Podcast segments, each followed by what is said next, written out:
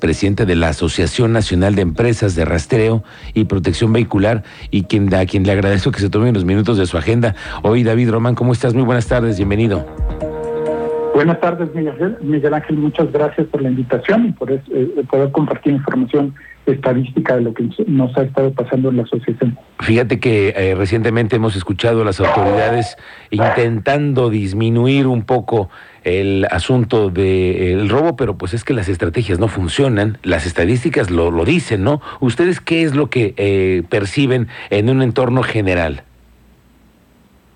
Mira, lo que nosotros tenemos como información estadística, Miguel Ángel, es lo que le pasa a los clientes finales de nuestros asociados. Somos 62 ah, eh, empresas asociadas, empresas de seguridad privada que mayormente tienen instalados GPS en los vehículos y tenemos cerca de 2 millones de vehículos instalados. Lo que vemos, tenemos una herramienta central que se llama Centinela y es una información estadística pasada, no es, no, no es, un, no es proyecto, no es algo que pensamos que va a suceder. Son estos índices de robo que nos han pasado y el 97% terminan en una carpeta de investigación, ¿no? Entonces, eso nos permite, eh, obviamente utilizamos tecnología GPS mayormente en todos los asociados y eso nos permite determinar con un grado de exactitud muy alto dónde sucedió el, el alertamiento y cuál fue el, el, si hubo recuperación o no hubo recuperación de la unidad. Y obviamente el modus operandi como lo mencionabas hace un rato pues es muy importante. Lo que vemos y si estamos viendo un incremento de violencia en ciertas eh, regiones del país. Hay otras regiones del país que también te tengo que decir notablemente no hay incremento en la violencia en robo no pero sí en el área del Bajío particularmente sí estamos viendo un incremento de violencia. Michoacán los, lo están controlando pero también este, hubo un pico de violencia hace unos meses. Y pues sí, el modus operandi desafortunadamente ha incrementado un poco la violencia y, este, eso nosotros asumimos que es por la disponibilidad de armas de uso del ejército que hay tanto allá afuera. Sí, lamentablemente, y eso lo vemos no solamente en, en Querétaro, en el Bajío, en todo el país, el tráfico de armamento para estos grupos delincuenciales, David.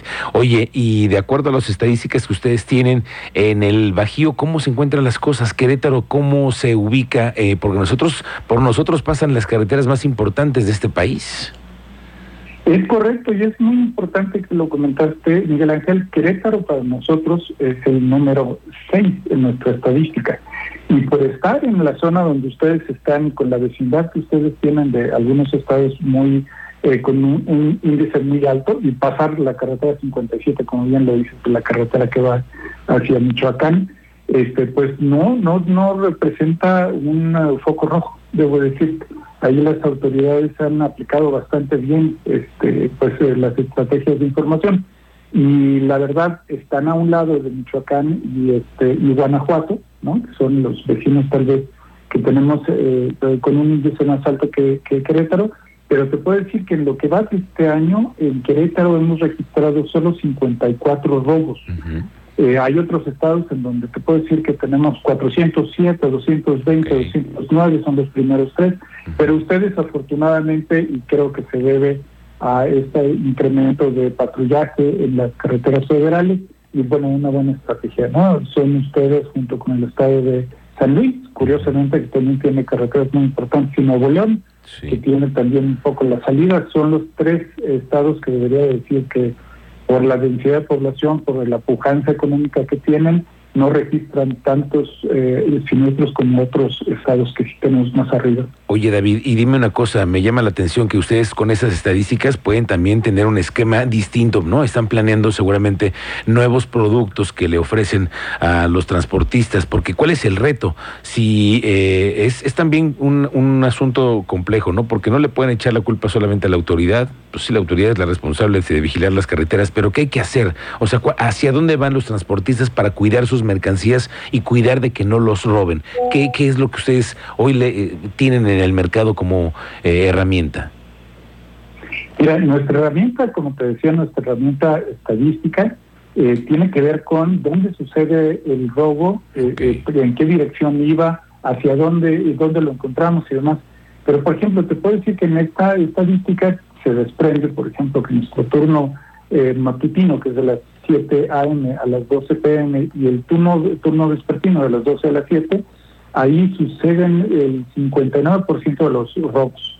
Entonces, bueno, también tenemos esto regionalizado, entonces a muchos de nuestros clientes les damos estos servicios ya mucho más especializados, con geocercas, donde le decimos, oye, esta zona está caliente, en esta zona no te pares, y adicionalmente tenemos las zonas que están mucho más seguras para que se paren, ¿no? El 75% de nuestros clientes eh, tienen transporte de carga o última milla, ahora que ya todos recibimos muchas cosas en nuestra casa, pues ese es. Entonces, les hacemos los mapas de calor, les damos este, un, servicio de consultoría y ellos mismos van aprendiendo un poco cómo se trata la topología del delito en sus regiones y eso mismo estamos haciendo con las autoridades. Hemos hecho varias reuniones ya con la autoridad de Querétaro y les agradecemos muchísimo que nos hayan recibido.